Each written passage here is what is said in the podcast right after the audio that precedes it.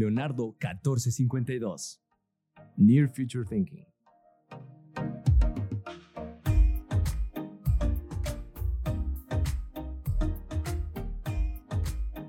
Y bueno, vamos a ir dando ya eh, inicio a esta grabación de podcast. Es el último episodio del año eh, que pues hablando con Trend Hunters, hay veces que lo sentimos que se fue demasiado rápido, hay veces que parecieron que parece que fueron cuatro años en uno de lo pesado que fue. Ya nos contarán, cuéntenos ahí en su experiencia ustedes cómo lo sintieron, rápido, lento. Eh, y bueno, evidentemente sucedieron muchísimas cosas inesperadas, otras no tanto que se veían. Los que nos dedicamos a tendencias decimos, mm, esto ya se veía venir, que en una crisis esto se iba a volver loco. Entonces, eh, pues al final, eh, al final de este año, en este, diciembre que estamos justamente iniciando, hoy es 2 de diciembre para quienes lo estén escuchando en, en el podcast, estamos grabando el 2 de diciembre. Y pues eh, hacemos siempre una reflexión de qué sucedió en el año y qué es lo que va a pasar en el siguiente. Una pregunta que como Trend Hunters casi que es obligada en el cierre de año, pero que por las características de 2020 fue una pregunta que nos hacíamos todo el mundo, no nada más quienes nos dedicamos a las tendencias, sino cualquier persona eh, y casi que cada hora, ¿no? No cada día, sino cada hora nos preguntábamos qué va a suceder, qué va a suceder, ¿no? Con una incertidumbre total que nuestra salud mental nos la está cobrando. Entonces, em, por eso es que dije, bueno, no, creo que no vale eh, nada más el punto de vista mío, de Gaby, que normalmente soy quien conduzco este podcast, sino que me gustaría escuchar la opinión de más personas eh, como ustedes, las, las, las personas que están viendo en pantalla, ustedes, Trend Hunters, que están acostumbradas y acostumbrados a ver innovación, a estudiar el cambio todo el tiempo, a hacerse preguntas, a ser curiosos, a pensar cómo el mundo debería ser, estar diseñado. Eh, en fin, eh, creo que somos son un grupo de personas que siempre van a estar eh, proponiendo algo diferente a lo que ya existe. Entonces, por eso quise hacer este podcast con, con, con ustedes. Antes de entrar de lleno, quiero hacer una pausa también para contarles que en 2020 fue un año crucial para Leonardo 1452 porque hicimos eh, muchas cosas y dentro de ellas dos que destaco. Una es el lanzamiento de nuestro libro Near Future Thinking. Eh, les vamos a poner Gracias por esos aplausos. Les vamos a poner también ahí el link donde pueden comprarlo y que pueden ver más información de él. Y esto lo hicimos en plena pandemia, lanzamiento totalmente virtual.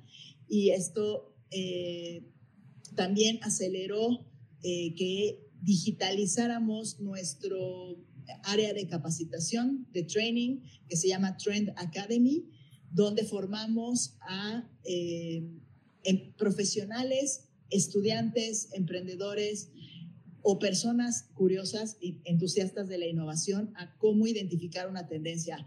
Es como si les pasáramos nuestra receta secreta.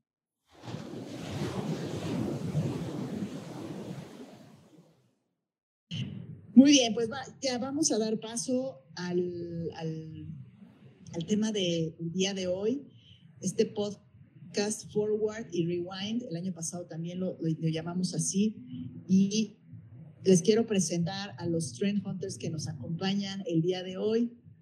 Voy a empezar por Santiago Martínez. Él es fundador y CEO de Índices. Él está conectado desde Bogotá, en Colombia. Él es administrador de empresas de la Universidad Javeriana, máster en dirección comercial y marketing de la Universidad de Barcelona. Tiene más de cuatro años trabajando con inteligencia artificial y es creador de la herramienta Cognosite y Segmentality. Ahí está Santiago. Bienvenido. Hola, hola Gaby, mucho gusto. Qué rico estar en este espacio con ustedes. No, al contrario, Santiago, gracias por, tu, por, por estar conectado en medio de una semana loca de trabajo. Voy a continuar con Sandra Arriaga, ella está conectada desde Madrid. Así es, chicos, la, red de Trend Hunters es muy internacional. Sandra es wellness analista. Ella eh, también es Trend Hunter porque estuvo también al mando de Leonardo 1452 durante cinco años y hace dos o tres salió y ya se está especializando en, eh, en tendencias eh, de bienestar. Eh, y pues Sandra, bienvenida desde Madrid. Muchas gracias por la invitación y la introducción y para mí es un gusto estar aquí compartiendo con ustedes. Muy bien. Eh, tenemos a Patti Soto, mejor conocida como guapóloga.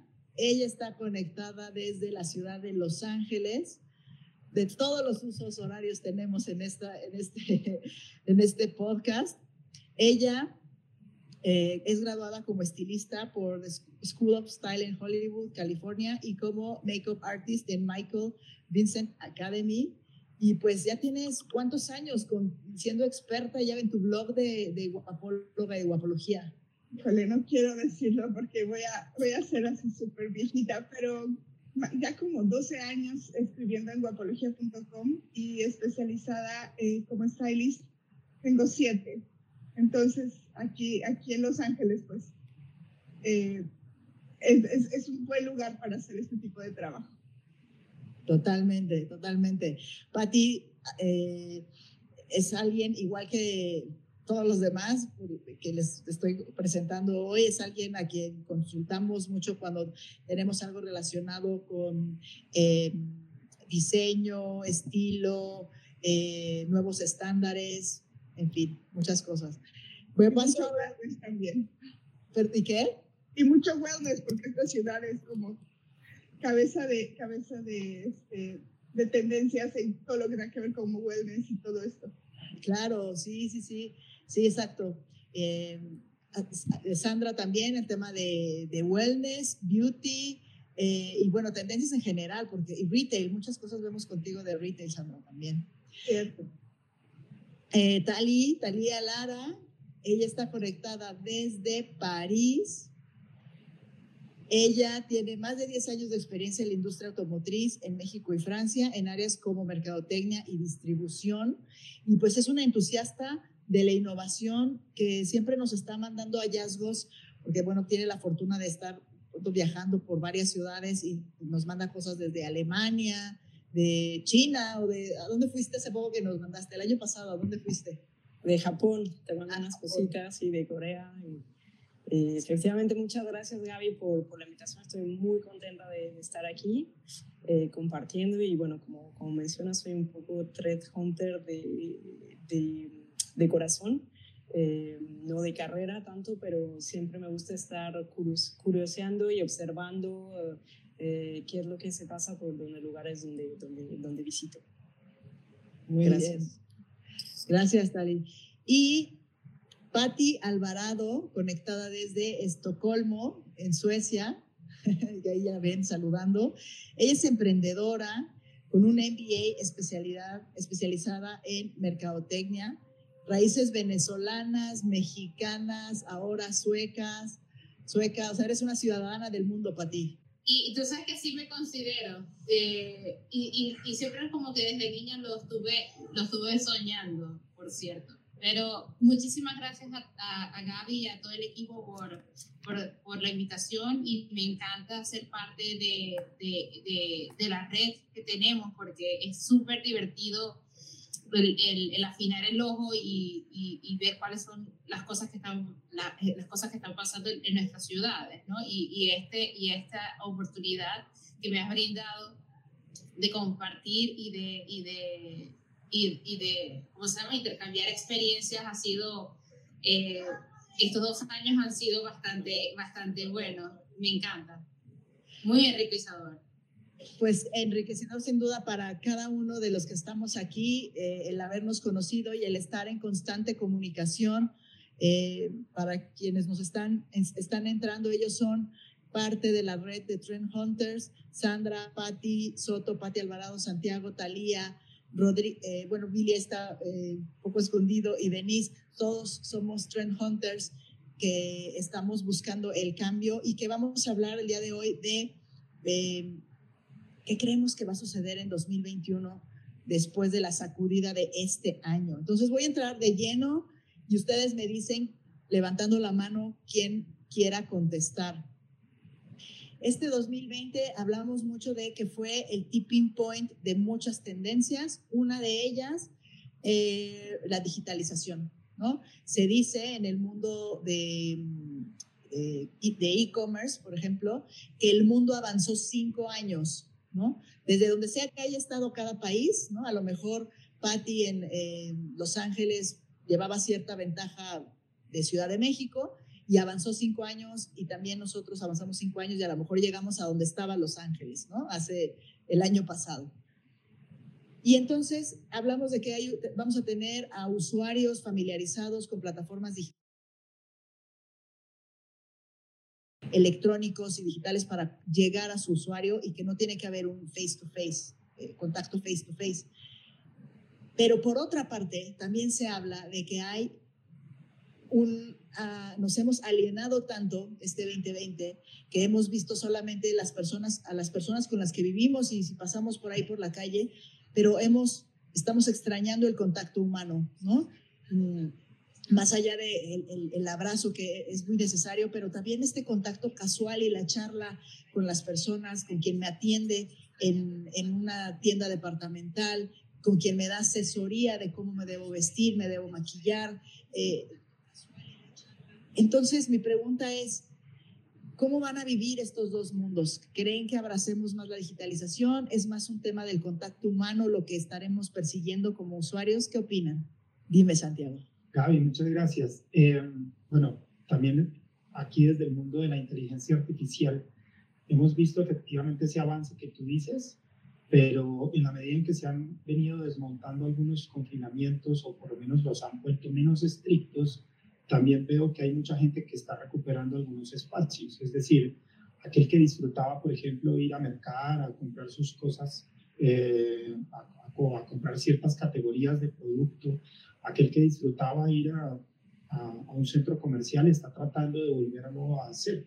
Está dándose las o, o, siendo muy imaginativo en la forma en la, que la, en la que quiere recuperar esos espacios. Entonces, creo que hubo un avance clarísimo en el tema de digitalización, pero veo también como un sistema de, de cada una de las personas de saber qué se queda en qué lado. Entonces, si para mí es más práctico esto digital, lo dejé digital. Si para mí eh, la experiencia de hacer este tipo de compras la extraño, me voy hacia allá.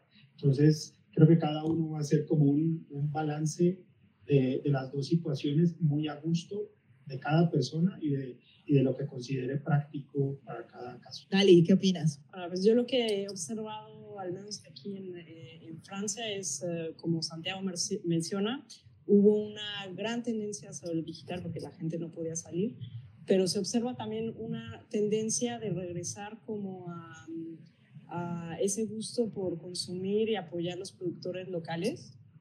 Es decir, que el francés es mucho de ir a comprar a la tiendita de al lado eh, su queso, su pan, su, sus cositas así, y, y, apoyar más a esas personas que, han, que se han visto más afectadas por, por, por, por pues, por el, cierre de sus tiendas, etcétera, eh, que apoyar a las grandes cadenas eh, digitales eh, como Amazon, etcétera.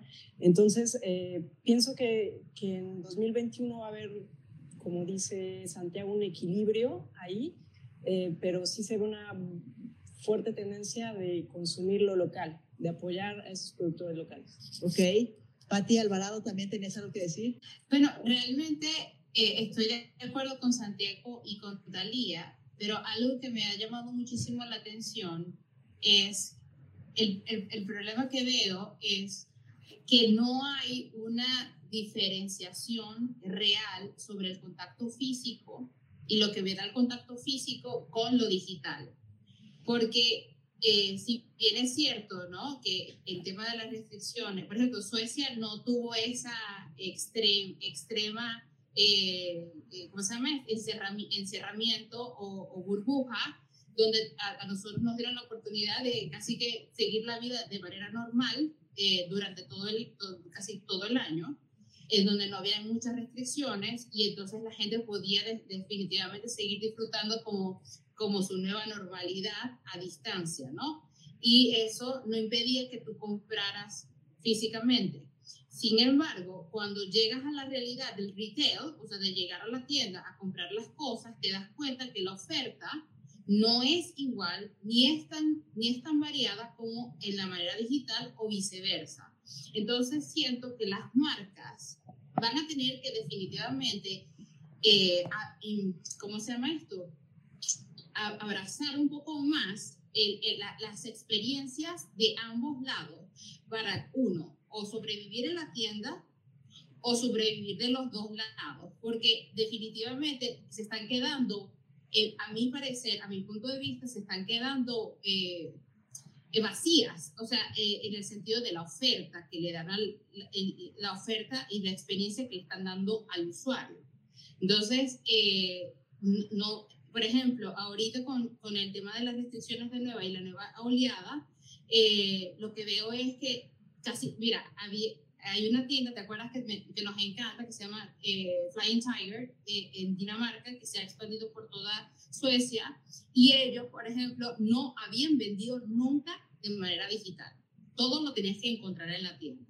Y ahora, con el tema de las restricciones y la segunda ola, han tenido que subir toda la mercancía prácticamente a, poder venderla eh, en línea, porque definitivamente la gente no puede ir a la tienda. Sin embargo, eh, la, la, experiencia cambia totalmente. Entonces, eh, pero ellos no han podido entender qué le quieren ofrecer a lo digital o qué le quieren ofrecer al público digital y qué le quieren ofrecer al público en la tienda para que la gente no tenga que hacer ese sacrificio.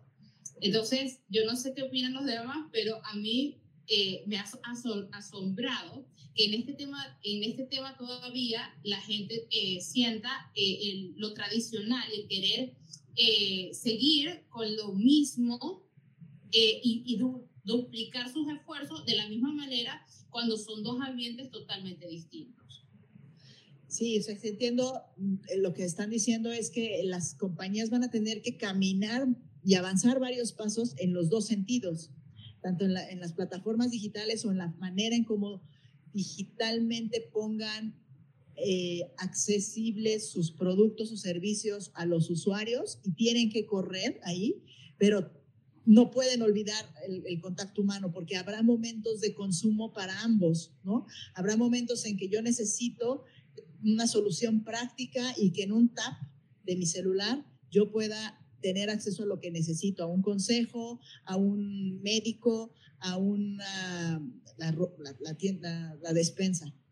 Y también voy a necesitar hablar con un humano en cierto momento, ¿no? Eh, y que alguien me lo explique y me lo cuente. Sí, Pati Soto.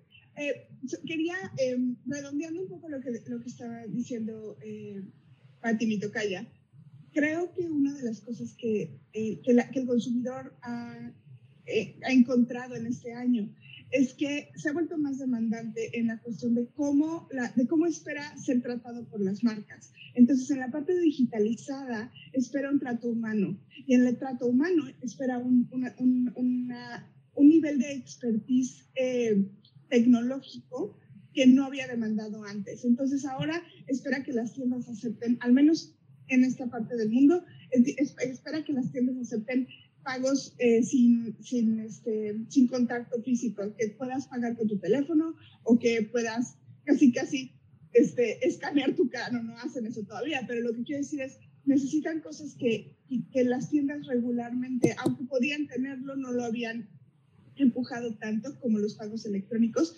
Y por otro lado, en, en cuestión eh, digital, la presencia digital de las marcas tiene que ser humanizada estamos hablando de, de, que están, de que están atentos a las redes sociales, de que atienden sus canales, de que hablan con las personas, incluso con inteligencia artificial. Estoy seguro que Santiago puede, puede confirmarlo. O sea, si tú entras a un chat, incluyendo Facebook, tú puedes crear en tu página de marca un, eh, un chat, un chatbox que hable con tus clientes de una forma muy humana al grado de que ni siquiera estás tan seguro de con quién estás hablando, ¿no?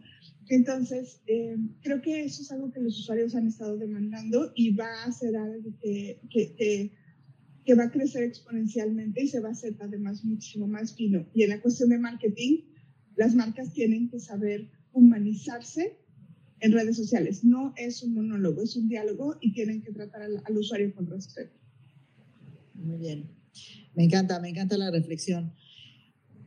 A ver, otro, otro tema. 2020, el lugar donde más pasamos el tiempo es en nuestras casas, definitivo, a pesar de que las circunstancias en diferentes países y los confinamientos hayan sido intermitentes, en unos obligatorios, en otros solo recomendaciones, pero hemos estado mucho, demasiado tiempo en casa. Y, y, se ha hablado también el año de que pues ha sido nuestro refugio, ¿no? Es nuestra cueva a donde llegamos aquí, donde el único espacio donde nos sentimos eh, seguras y seguros. Y mi pregunta es si para el próximo año lo seguiremos sintiendo así, dado que es muy probable que también sea el espacio donde más pasemos tiempo, eh, sea casa 2021. Y mi pregunta es la sensación que tendremos y la relación que tendremos con nuestro hogar será positiva, cariñosa, como realmente un refugio, o estaremos hartos y querremos salir ya corriendo eh, buscando otro tipo de experiencias. Sandra. Pues fíjate que yo justamente de eso escribí una, una pequeña columnita ahí de, en mi Instagram, donde, claro, o sea, justo lo que estás diciendo, ¿no? Durante este año fueron nuestros hogares santuarios y se convirtieron como hasta en el centro de operaciones de todo, ¿no? Quienes tenían niños tuvieron que adaptar la cocina para que fuera, se convirtiera en la guardería. Quienes trabajaban convirtieron la sala o el comedor o el salón en la oficina. Eh, el, el, sillón que lo usabas para tomarte una siesta, ahora era donde estabas poniendo el archivo muerto, o lo sabes, o sea, era todo esto, o, o la clase de yoga, la hacías en un espacio entre la cocina, la sala, etcétera. Entonces, claro, eh, se convirtió en nuestro espacio de, de salvamento, en nuestro en nuestra centro de operaciones, pero justo mencionaba que escribí una columna, ya, a, eso iba, a eso iba, porque me puse a investigar qué es lo que pasa con el humano cuando todo, todo lo tiene centralizado en un solo, en un solo lugar. Y la realidad es que me, me topé con un estudio súper interesante sobre la antropología del humano, donde habla cómo, como animales primitivos que somos, necesitamos tener espacios, ¿no? El primer espacio es tu casa, el segundo el trabajo, el tercero ocio y esparcimiento.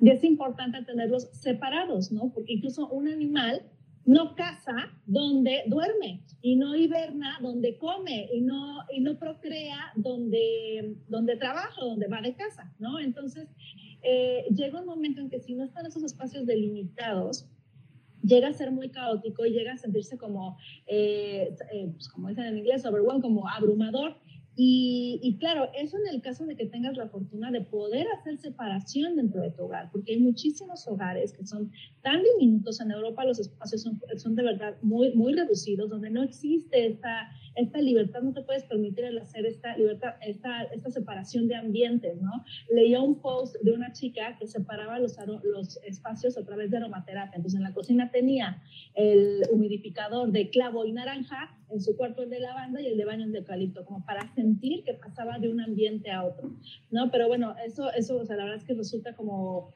como que te llama la atención y también me recuerda el por qué la gente empezaba a tener ya como conductas nocivas en el sentido que hacen muy delgada la línea entre lo que es el descanso, el esparcimiento y el trabajo.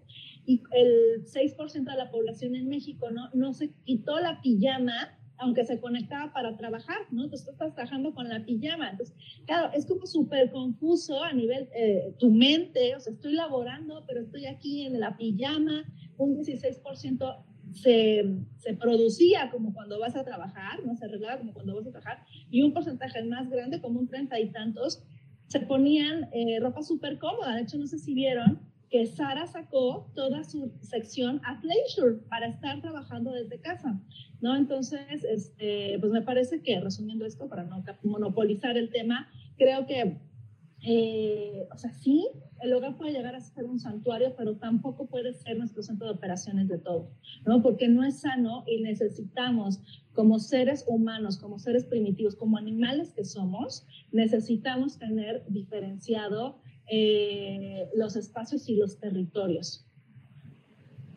Oye, qué bueno esto que estás diciendo. Oye, cuéntanos dónde, cómo, dónde podemos seguirte, ya que dijiste que lo publicaste en tu Instagram. Danos, danos la cuenta. ¿Cómo se, Díganme, díganme, muchachos. no, pues tal cual, el de buenas analistas, síganme. La verdad es que no soy tan, tan, ¿cómo se dice? Como tan regular, pero pues cuando escribo, escribo con ganas. Síganme, ahí se toparán con cosas. Sí, bueno, de Wellness Analista en Instagram y sí, ya lo van a ver. A, a la verdad es que aprenden muchos términos, vocabulario, eh, nuevas formas de ver el bienestar. Sigan, sigan la cuenta de Wellness Analista.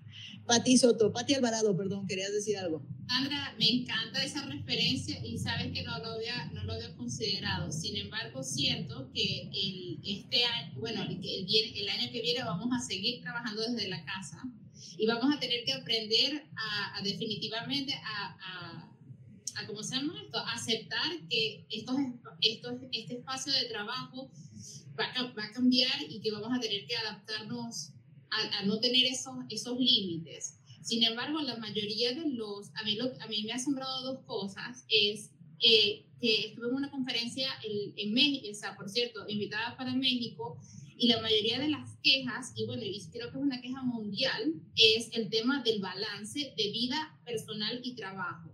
Ha habido un exceso de horas de trabajo en la casa, cuando tu casa debería ser tu refugio y tu descanso. Entonces, eh, eh, es algo que han estado eh, en, muchos, en muchas áreas de trabajo, en muchos empleos, eh, o muchos empleadores han estado pensando cómo van a resolver el tema del balance, la ergonomía, porque definitivamente las casas no estaban adecuadas para que los trabajadores estuvieran allí. Entonces, por ejemplo, en el caso, eh, coloco el, el, ejemplo de mi esposo, porque imagínate que les mandaron, o sea, en su, en su trabajo le mandaron a sacar una foto para saber dónde está, en qué monitor, con qué monitor estaba trabajando, con qué silla estaba trabajando, porque él está trabajando desde la casa y ellos deben cubrir eh, un tema de, de, que él tenga las condiciones necesarias para trabajar.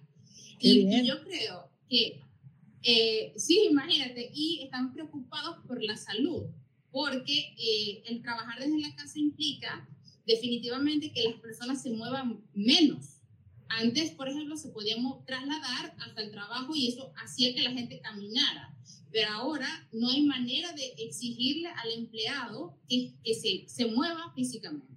Entonces, hasta para las mismas empresas ha sido un reto el considerar el hogar como una nueva, una, una nueva área, o, o sea, un, un, nuevo, un nuevo lugar de trabajo yo pienso que esto nos va a llevar hasta pensar hasta dónde va a cubrir el seguro de un trabajador. Si el seguro del trabajador va a estar, o sea, va, va, va, a, tener que incluir también el, el, el estar en tu casa y, y, y, cuidar a ese empleado, porque los riesgos durante el, o sea, durante el ejercicio de su, de su, de su profesión, o sea, también se ven en riesgo en la, en la casa, por no tener estas condiciones ergonómicas eh, a su disposición. Entonces, eh, definitivamente eh, va a ser interesante el, el, el, el, ver qué va a pasar el, el año pasado. Yo siento que vamos a seguir con la ambigüedad, definitivamente. O sea, no va a haber una manera de, vamos a tener que aceptar que estas son la situación y que, y, que y que tenemos que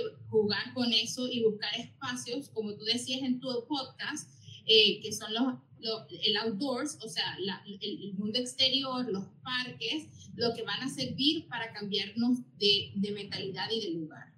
Muy bien.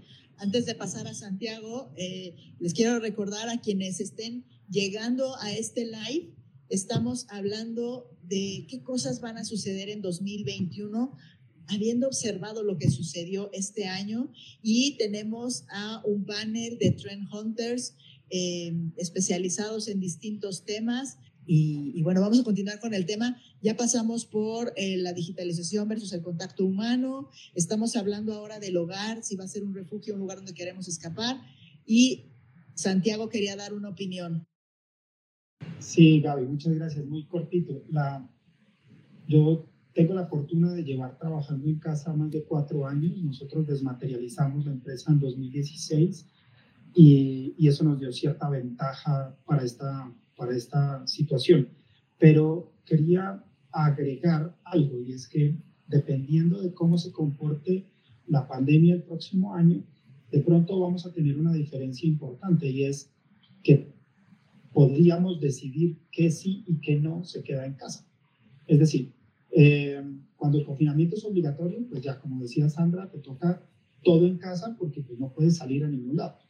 Pero si el confinamiento no se vuelve a dar o se, o se da en términos un poco menos estrictos, yo puedo decidir, vale, entonces pues, si trabajo en casa, eh, con el balance de vida que hablábamos hace un instante, a qué hora corto, a qué hora salgo, y entonces uno va a ser un poco más selectivo y es salgo de mi casa para todo lo que es mi entretenimiento y mi esparcimiento y me quedo en casa para eh, estudiar, trabajar y pues para dormir, ¿de acuerdo? Entonces creo que esa puede ser una diferencia en 2020, y es que podríamos tener un poco más de, de capacidad de decidir qué se queda y qué no como que se reacomodan, ¿no? ¿Qué, qué, qué actividades sí dejo para casa y qué cosas para afuera?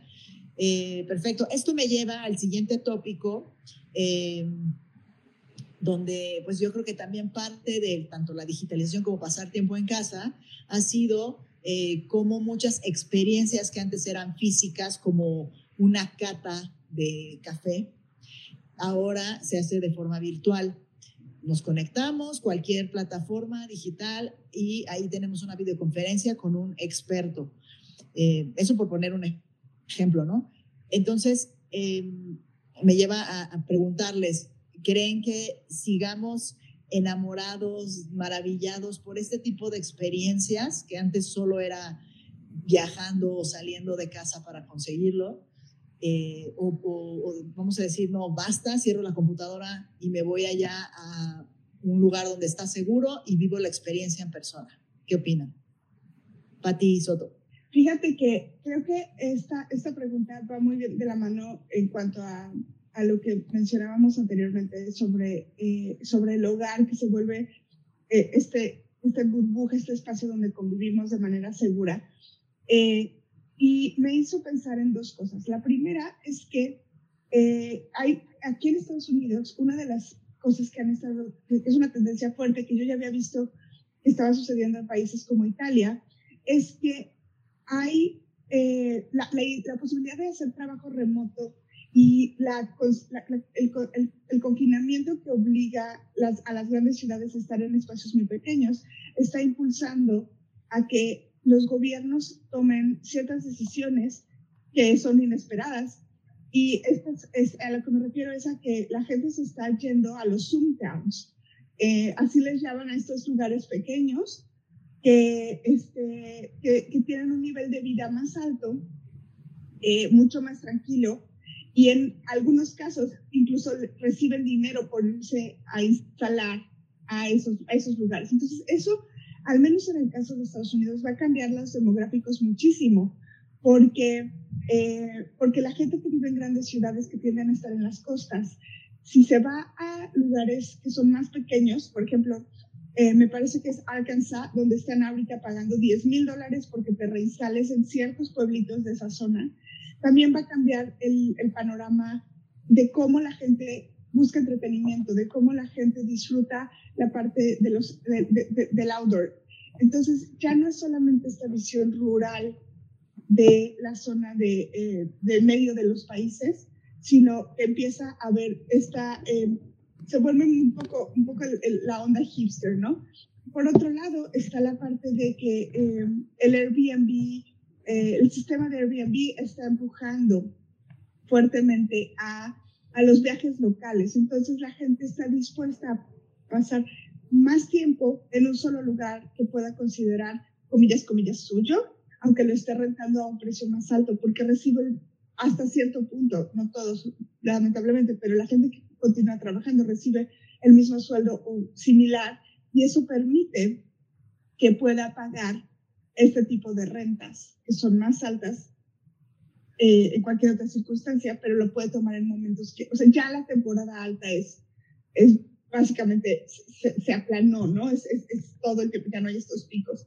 Y finalmente, mi última parte de las reflexiones eh, es que Amazon está eh, empujando la idea de crear experiencias digitales a partir de, eh, de su plataforma. Entonces, te permite vivir viajes o recorridos o, este, o, con, o conocer tiendas o conocer ciertas, eh, ciertos servicios en exclusiva uno a uno con una persona experta en algún diferentes lugares del mundo que te permite tener eh, este como video tour eh, en vivo y lo contratas a partir de la plataforma. Entonces son tres cosas que son, creo, que, que, empujan la parte de la experiencia en persona, pero segura, tratando de mantener eh, esas distancias sociales en, el campo. Y por otro lado, está la parte de, eh, de, la, de, la, digitalización de, estos, de estas eh, experiencias de una manera como más, ¿cómo decirlo?, más profesional. Sí. ¿Alguien, ¿Alguien tiene otro comentario? A mí me, a mí me gusta la, reflexión que haces, Patti, porque efectivamente yo lo que he observado con las pocas personas que he hablado sobre turismo, me dicen justo como la, mm, eh, parece que, pareciera que ya no hay temporadas altas. Las personas están viajando en cualquier momento del año, al menos es lo que se está viendo ahorita en, en, eh, países donde más o menos está controlado y eh, acercándonos hacia el fin de año, donde queremos también un poco desconectar. La gente está viajando sin que necesariamente sea la, la, semana de Navidad y entre Navidad y Año Nuevo, ¿no? Eh, y se pronostica eso, que se está planando las temporadas, porque como podemos muchos trabajar de forma remota, pues puedes irte a, agarrar tu coche a alguna zona donde quieras ir a conocer un viñedo y, conectarte eventualmente para también trabajar, ¿no? Eh, me parece que... Ah, Sandra, Sandra iba a decir algo. No, pero termina, termina. No, no, no, adelante, adelante. Ah, este, no, yo, yo también lo que, lo que quería decir con lo de tu respuesta de si estas experiencias digitales se van a, a, mutar o, se, ya llegaron para quedarse y vamos a preferir mejor lo físico a lo, a lo digital. Fíjate que es curioso porque también lo ligo a la primera pregunta que hiciste, ¿no? O sea, yo creo que siempre cuando vienen ese tipo de crisis y pum, se acelera todo, se digitaliza todo, pensamos que va a ser así, el levantamiento de las máquinas, ¿no? Y no, la verdad es que hemos visto una y otra vez que no es así, que hay un equilibrio constante entre que el mundo digital se quiere humanizar más y el mundo online, offline, perdón, cada vez quiere eh, emular ciertos comportamientos más este, digitales, ¿no? Como que tu acceso al banco sea en lugar de tres clics, tres pasos. Cosas como, como esas, ¿no? Como que siempre estamos buscando el balance.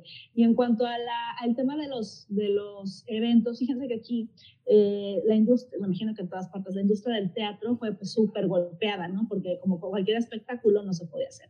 Entonces, em, lo que hicieron aquí fue eh, el concierto de Whitney Houston y de María Callas o sea, no juntas, ¿eh? cada una por separado, hubiera estado bueno, pero eh, claro, era un holograma. Entonces, entrabas a la sala de teatro con unas mesas separadas de dos metros cada una y veías un holograma, ¿no? Entonces yo pensaba, esto se pudo hacer en pandemia o no en pandemia, lo único que pasaba era la separación de las, de las mesas, ¿sabes? Pero es como, esta, es esta, no todo cuando pensamos que las experiencias se van a digitalizar, pensamos que forzosamente van a estar yo sentada en mi casa en pijama conectada a un Zoom y no necesariamente es esa la digitalización de las experiencias, ¿no? También puede ser un ejemplo como este holograma de María Callas o de Whitney Houston que puedes ir al teatro.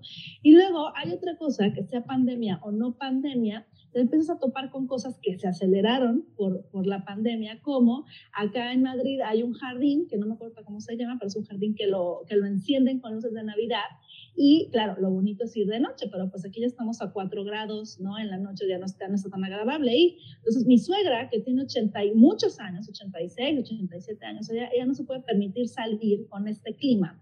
Y ahora lo que están haciendo es un recorrido virtual por este parque, por senderos iluminados en este parque, y algo que ella, cuando se implementó, ella ya era mayor, nunca lo había podido ver en físico, en real, ahora lo puede ver, ¿no? Entonces creo que es como ese equilibrio entre lo que se puede, lo que no se puede, lo humanizado, lo digitalizado, que que, que, no, no, son, no son blancos o negros, o sea, como que hay muchos grises en el medio, hay muchas eh, tonalidades donde, donde estamos viendo que ni nos vamos a digitalizar por completo, ni, una vez que acabe la pandemia vamos a cerrar la laptop y, y nunca más lo encuentran online. No, o sea, también vamos a seguir viviendo el online, lo físico, todo. Y es más, hasta probablemente se digitalicen sectores como el de la tercera edad, adultos mayores que no estaban digitalizados, ¿no?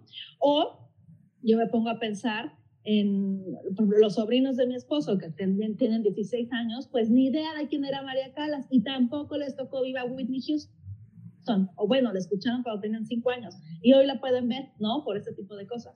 Pues creo que es como este balance. Sí, exacto. Yo también, es que justo te, dejé hablar porque era un poco parte de mi, reflexión de esta, de de esta pregunta muy parecida, eh, la conclusión a la primera, que las experiencias se han rediseñado totalmente, no nada más a nivel digital, sino presencial, que también tiene su componente tecnológico ¿no? en, en las experiencias eh, y que las vuelven mucho más atractivas para estar también, ¿no? Un empujón que necesitaba quizá el mundo de entretenimiento. Em, a ver, otra pregunta. Eh, pero antes de eso, ay, Pati Alvarado quiere decir algo. ¿O qué está sucediendo? Sí, perdón, Gaby. muchas ganas. Gaby, lo que pasa es que sabes que he estado reflexionando lo que dices y, o sea, y, y, y, me, y sabes que me, me hizo acordar el, cuando estuvimos trabajando con el, con el mazo de resiliencia y las tendencias que, había, que habías visto.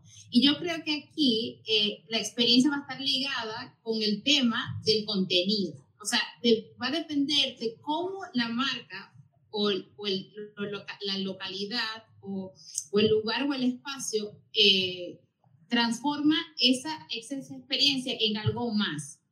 Yo lo que he visto es que definitivamente todavía, y es lo que yo decía desde, desde el inicio, es que las marcas, sean, sean lugares o sean, o sean marcas de productos físicos o de ser, han estado como, sabes, también en la incertidumbre de, hasta dónde voy a llegar como, como a mi experiencia. ¿Es, esto, es, es esto temporal o es esto va a ser a largo plazo? Se han estado muy como prudentes en el sentido de que no quieren ir más allá, porque por supuesto el, el invertir en, en, realidades virtuales o experiencias eh, eh, digitales implica mucho más recursos de los que ya tienen montada presencial. Entonces, eh, lo, que, lo, que, lo que ha pasado es que eh, han estado demasiado, a mi, a mi parecer, muy tradicionales.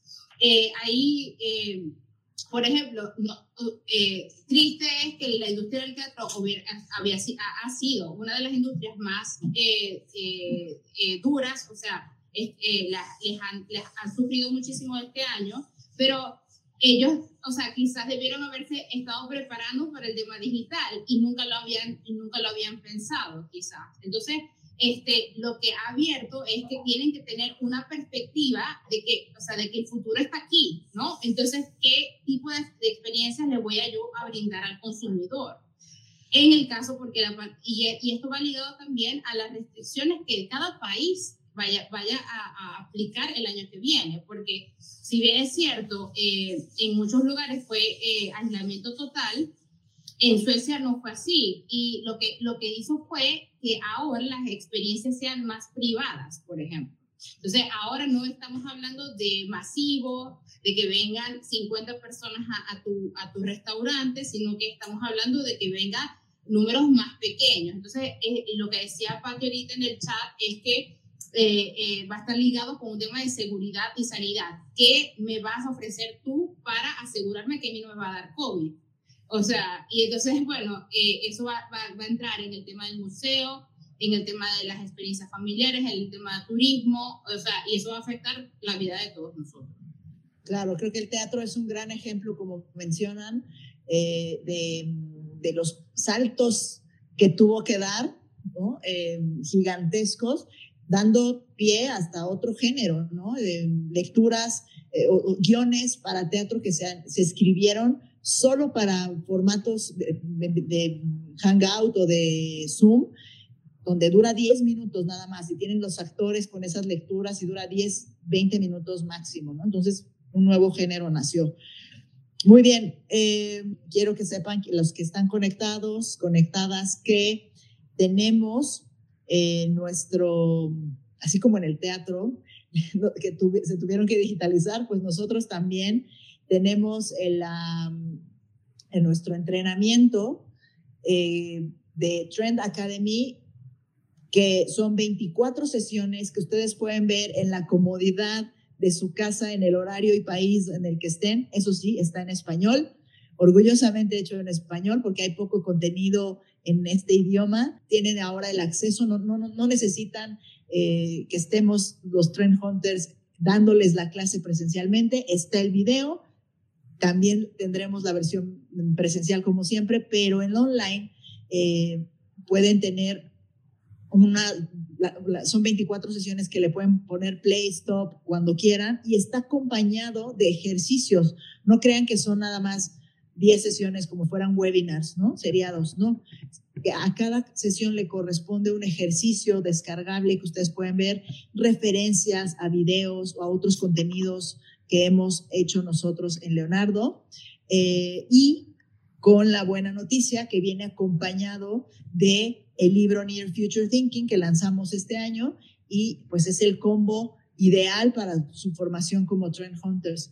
Ahí, si, si escanean ese código, llegan al, al, sitio donde es el Trend Academy y pues además si aplican ese código que está allí abajo, tienen un 10% de descuento. Así que no se lo pierdan.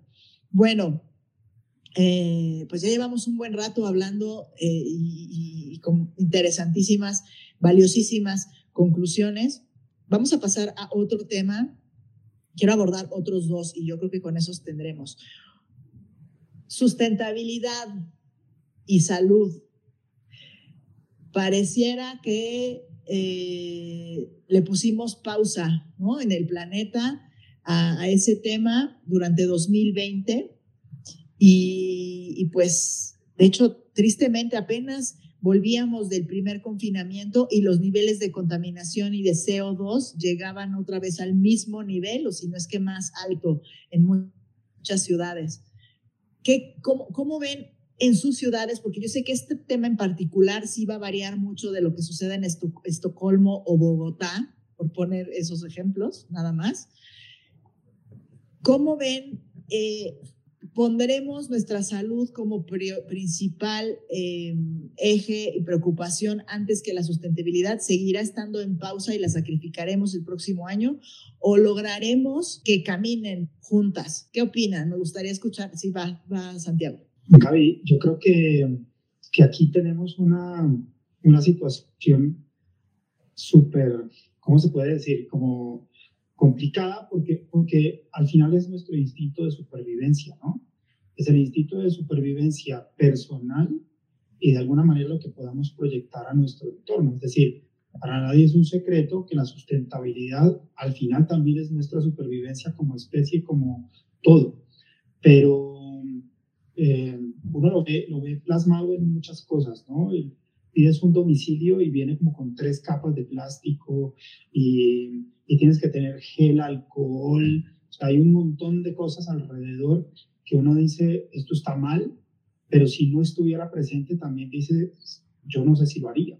Entonces, uno empieza a ver algo del balance que tú mencionas, Gaby. Por ejemplo, entonces ya la bolsa exterior está hecha en, como en, fibras de maíz para que sea biodegradable, la bolsa interior es de papel, qué sé yo, y empiezan como a buscarle el espacio, pero, pero poner en balanza la supervivencia individual sobre la supervivencia global va a ser un, dilema en el que nos mantendremos y, me atrevería a pensar que en la mayoría de los casos eh, tendemos a salvarnos primero nosotros como individuos en muchas, en muchas oportunidades, como lo haría en cualquier cosa, ¿no? Sabes, por ejemplo, los estudios de accidentes de tránsito, cómo los conductores siempre dan el timonazo al, al, al lado opuesto para que se protejan ellos, no importa si van con la familia o van solos, porque el instinto de supervivencia es eso, ¿no? Eh, las películas de superhéroes, hay alguien a quien se le queda el hijo, la mascota, porque sales corriendo primero tú y después miras a ver a quién puedes ayudar. Entonces, creo que ese es como la, el dilema en el que nos mantendremos por lo menos en esto. Eh, esa es como la forma en la que lo estoy viendo. Ok. Talía. Sí, yo concuerdo con, con Santiago. Bueno, en un primer instante fue hay que sobrevivir y el planeta después veremos. Eh, yo lo que veo aquí en el caso específico de, de, Francia es que también mucho depende de las reglas que, que ponga el gobierno, de cuáles son los protocolos que deben tener eh, las empresas. Por ejemplo, en, en la empresa, eh, el uso de la máscara obligatoria máscara desechable. Entonces, como empezamos a ir cuando se puede ir, porque ahora estamos en el segundo confinamiento y no estamos yendo del todo, pero eh, los dos meses que se pudo ir a la oficina, eh, uno tenía que tener una máscara eh, desechable, te pedían que fuera desechable, que no fuera reutilizable, o sea, de, de, tela, digamos. De tela. Porque no podían asegurar que toda la gente lavara la máscara, lo cual a mí me parece como increíble. Y entonces te, te, exigen que uses una, una máscara desechable, que además te la cambies cada cuatro horas pues para protegerte, pero por otro lado, pues te imaginas el desperdicio de todas esas máscaras que, que se ven hoy en día, o sea, ves en la calle tiradas eh, en Francia, eh, por, por, todos lados estas máscaras, eso es, es, un ejemplo. Otro ejemplo es uno va a ciertos eh, almacenes o comercios, tipo vas a cortarte el pelo y todo lo que se utiliza es desechable, o sea, te ponen una capa desechable, o sea, todo es desechable entonces, todo ese, ese, como Santiago decía, pides un uh, domicilio y te llega plástico. Toda esa capa de plástico eh, es increíble. Entonces, yo creo que en un primer paso, eh, pues fue instinto de supervivencia a cualquier precio. Eh, pienso que en el próximo año, visto que esto llegó para quedarse por un tiempo, pues sí se harán esfuerzos de poner materiales menos contaminantes, pero también creo que mucho implica también eh, lo que los gobiernos, protocolos que los gobiernos impongan a la gente. Cierto, sí, sí, es un tema que por una que duele un poco, se entiende, pero al mismo tiempo duele, ¿no? Duele ver también el, el uso tan, que los, la cantidad de, de, desperdicios que estamos generando en casas. En, en, lo personal también, yo ya había reducido al máximo mi cantidad de uso de plástico y ahora ha incrementado, no a los niveles que tenía antes, porque sigo siempre, trato de ser muy cuidadosa, incluso con, con, cuando pido a domicilio, trato de llevar mis moldes para que ahí me, me, me lleven, me, me, surtan la comida, ¿no? Pero se requiere, creo, a nivel usuario, un esfuerzo el triple del, del, esfuerzo que ya hacíamos antes. Entonces, eso es una tarea que pues no muchas veces vamos a querer cumplir. ¿Alguien tiene otra opinión? Pati Alvarado. Bueno, una, una cosa que me asombró muchísimo ahora es que en el supermercado, gracias a Dios, empezaron, eliminaron todo lo que tiene que, ah, bueno, han hecho dos eh, iniciativas en Suecia que me parecen súper interesantes, eh, y es con el tema de la reducción del plástico, el uso, el uso del plástico. Y, y esto lo, lo, vimos ahora a partir del COVID.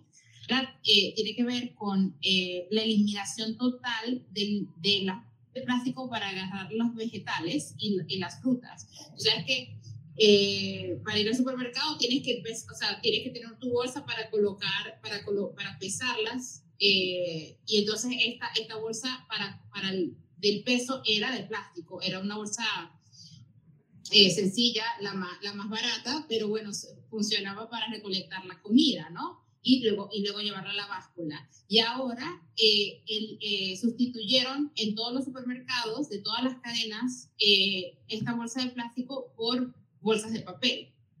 Entonces, eso creo que Imagínate, y siendo el supermercado como que el, la industria que ha sobrevivido durante el coronavirus y en, donde todo el mundo va al, al, bar porque tiene que ir, eh, es, como la, la, única parada permitida para, todo, para todos los afectados con el tema del corona, creo que eso es, ha sido, o sea, una, un avance.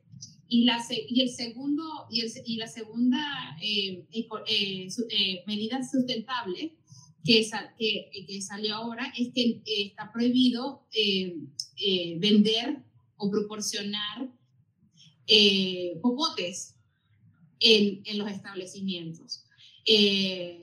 yo, yo, yo creo que, bueno, los, los, ¿cómo se llama esto?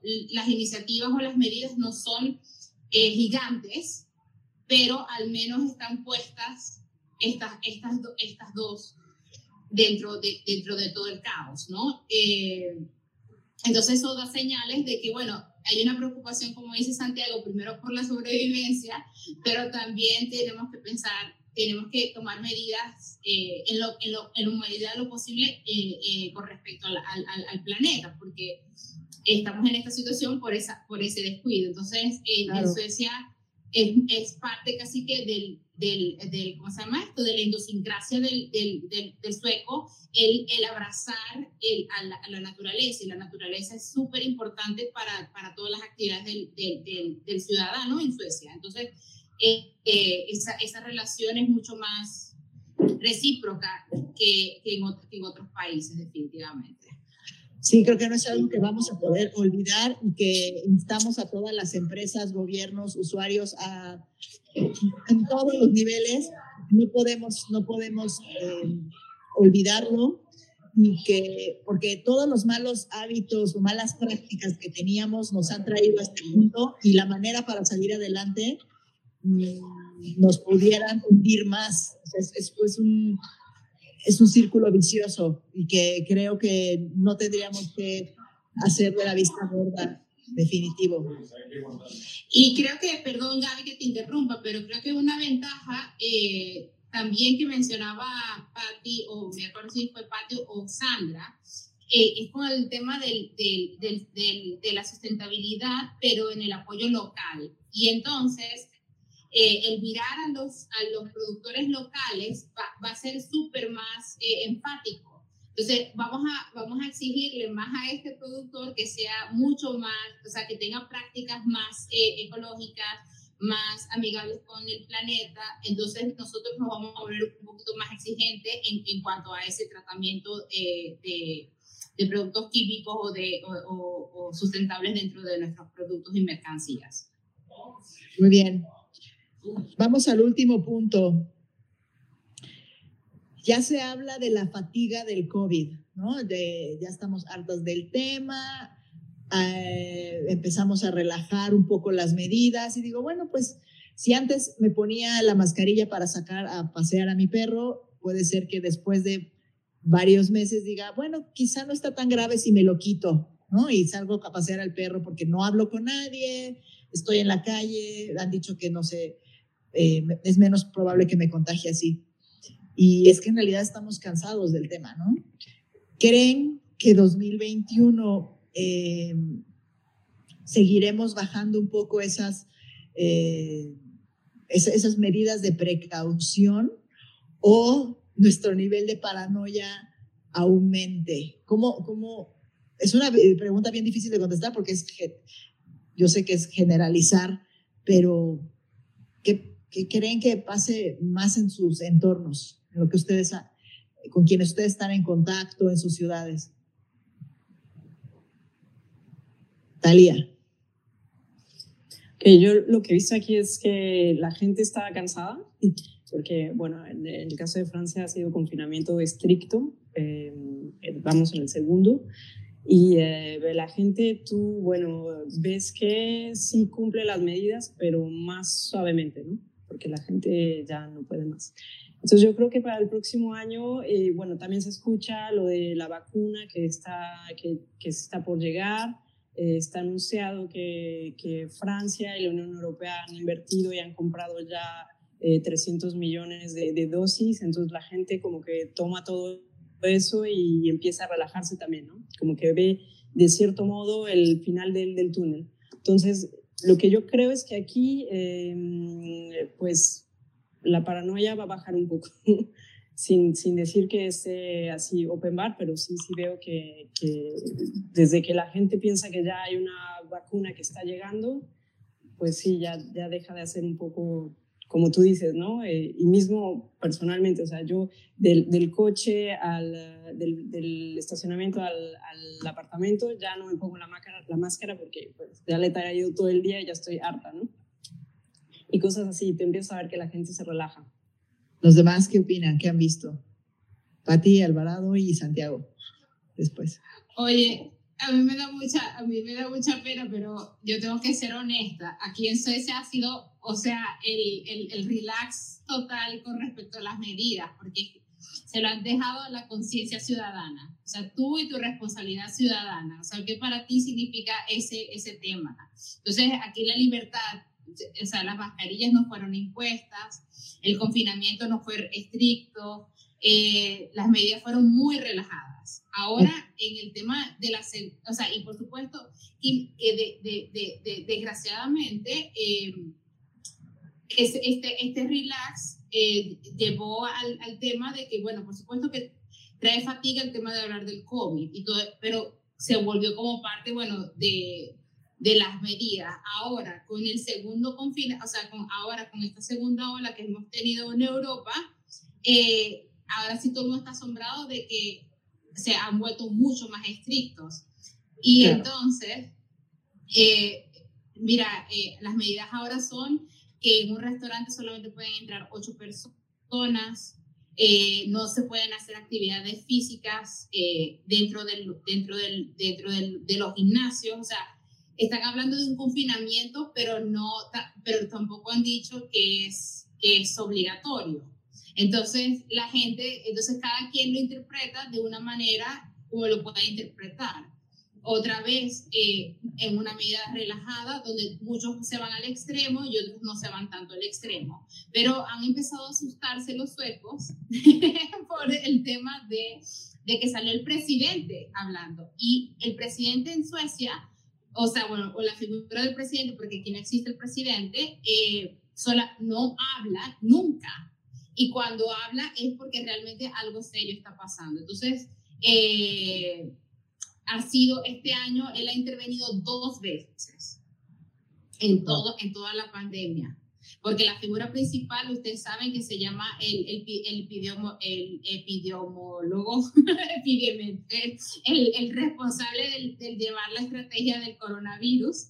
Eh, ha sido el, portavoz oficial de, todo, de todas las estrategias de Suecia. Entonces, cuando sale el, el, el, presidente, por supuesto, a todos los suecos les aterra y eh, la desconfianza que actualmente hay con respecto al, a las medidas del gobierno ha bajado, o sea, la credibilidad del gobierno, que estaba en un 82%, 80%, ha, ha, ha disminuido a un casi que el 30% en, este segundo, en esta segunda ola.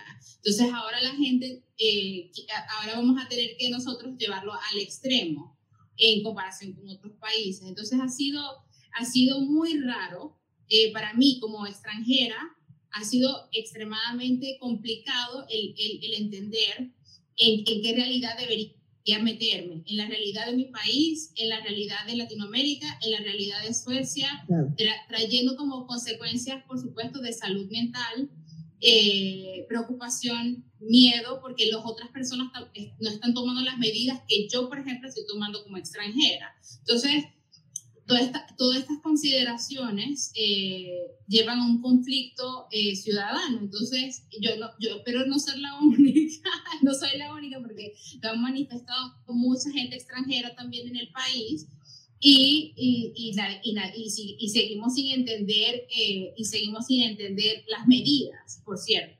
Entonces, tenemos que ver qué va, o sea, tenemos que ver qué va a pasar. Definitivamente, como dice Talia, hay fatiga del tema del coronavirus. La gente quiere avanzar y, por supuesto, con el tema de la Navidad es peor. Porque entonces, o sea, lo que, lo que hay es un, ¿cómo se llama esto? Total negación con respecto a, a, a, estar en esta situación. De acuerdo, no, y Pati, antes de que pase Santiago, nada más quería comentar que entiendo lo que decías de la situación de Suecia que era un poco más a discreción del ciudadano las medidas. Acá en México eran un poco así, ¿eh? Y, o siguen siendo así. Eh, en ciertos ámbitos, ciertos periodistas, ¿no? Era un poco la broma de, ay, estamos siguiendo el modelo de Suecia, ¿no? y que bueno, y después, meses después, claro, vino el, miren, como tampoco le resultó a Suecia esas medidas, ¿no? Y, pero bueno, pues acá creo que la razón de fondo es otra por la que se tomó esa, ese, ese acercamiento hacia la pandemia, ¿no? Eh, perdón, va Santiago. No, Gaby, yo, yo coincido en que hay fatiga total. Eh, creo que no, nadie está contento con esta situación desde ningún punto de vista, pero eh, quiero traer nuestra realidad latinoamericana también a colación y aquí en Colombia, por supuesto, el tema de la informalidad en el trabajo, ¿no? La persona que tiene que salir en el día a día a ganarse la vida, a sacar el dinero que tiene que pagar de renta esa misma noche, porque cada noche paga su renta. Eh, y, y, creo que dependiendo de, de su situación, cada uno enfrentará esa fatiga de diferente manera. Entonces, habrá, habrá que poner un puente importante entre me quedo fatigado en casa o me quedo fatigado afuera tratando de buscar el sustento para mis hijos en muchos de los casos. Eh, y creo que cada uno enfrentará esa fatiga dependiendo de su realidad, de, de, su realidad económica, de su realidad social. Ustedes saben, tampoco es secreto que muchas familias y muchas parejas han estado en crisis por el confinamiento. Eso también va a definir si quieres o no quedarte, si quieres o no salir, si quieres o no volver a confinarte. O, sea, todo va a estar dependiendo del individuo. Y ya lo mencionaban en algún momento, es el famoso ciclo del individuo que era a partir del año 2000. Aquí se está viendo con, en todo su esplendor, porque pues cada persona está enfrentando esto a su forma, a su manera, de la, de la manera más empática posible y en muchos casos pues ha desnudado problemas sociales, problemas de sistemas de salud, problemas de sistema laboral, económico y, y vuelve a ser casi como el tema ambiental, ¿no? Al final cada uno va a ver cómo se las arregla para seguir conviviendo con la pandemia. De acuerdo, sí, tiene mucho que ver con la situación de cada, no nada más de cada país, ni de cada ciudad, sino de cada individuo, totalmente. Eh, Sandra y Patti querían decir algo. ¿Quién quiere decir? Patti, Patti Soto, venga. Ok, pues fíjate que em, una de las eh, situaciones más complicadas que veo, que veo aquí en Estados Unidos es la politización de esa fatiga por el COVID. Y es que, es que fue, o sea, es surrealista la situación caótica que vivimos este año aquí, porque todas las tensiones políticas y sociales eh, se encontraron como si les hubieran subido la flama, ¿no? todo lo que ya estaba ahí este, con, mucho estrés después de cuatro años de, de, cambios radicales en las políticas interiores, exteriores, eh, cambios de prioridades en el cuidado del medio ambiente, por ejemplo, eh, al, caer la pandemia y el tiempo que se tardó eh, el, gobierno federal en aceptar que esto era un problema y dejarlo además eh, a conciencia de los gobiernos eh, estatales y locales, ha generado mucha fricción porque aquí, por ejemplo, en Los Ángeles, tienes, eh, cerraron todo tipo de comida en restaurantes, incluyendo comida en la parte exterior lo cual pone en problemas a los restaurantes pequeños, a los negocios pequeños, especialmente que ya invirtieron en toda la infraestructura para poder tener ese servicio. Y en cambio, vamos a suponer Nevada, por ejemplo, que es donde están Las Vegas, sigue siendo mucho como business as usual.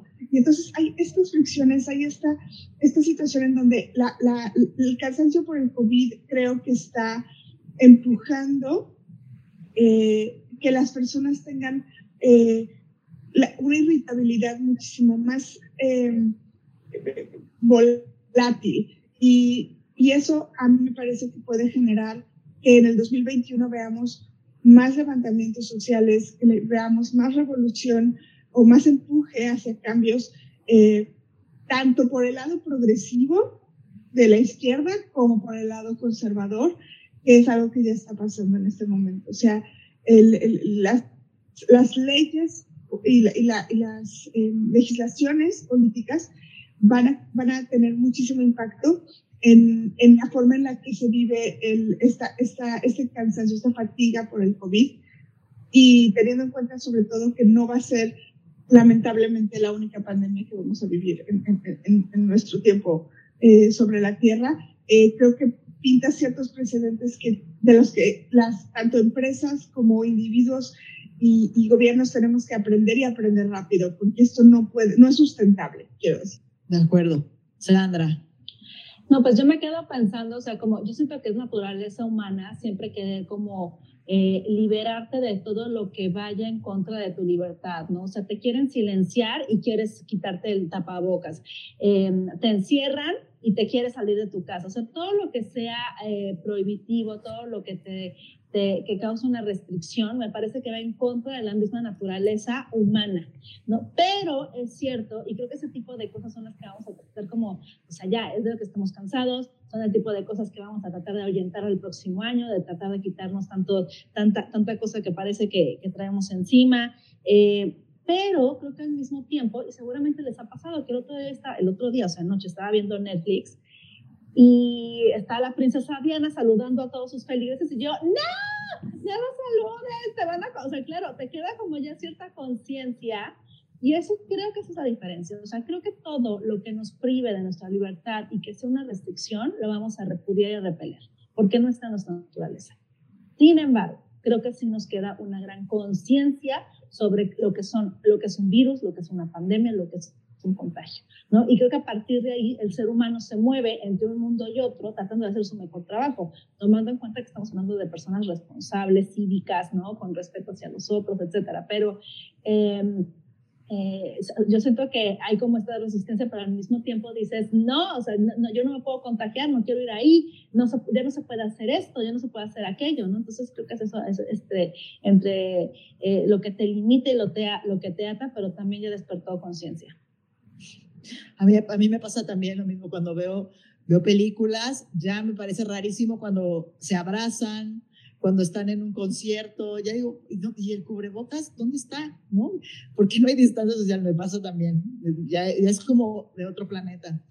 Eh, pues yo les quiero agradecer, podríamos seguir hablando mucho tiempo porque hay muchos escenarios que seguramente han pasado por nuestras cabezas de Trend Hunters eh, de qué va a suceder el 2021.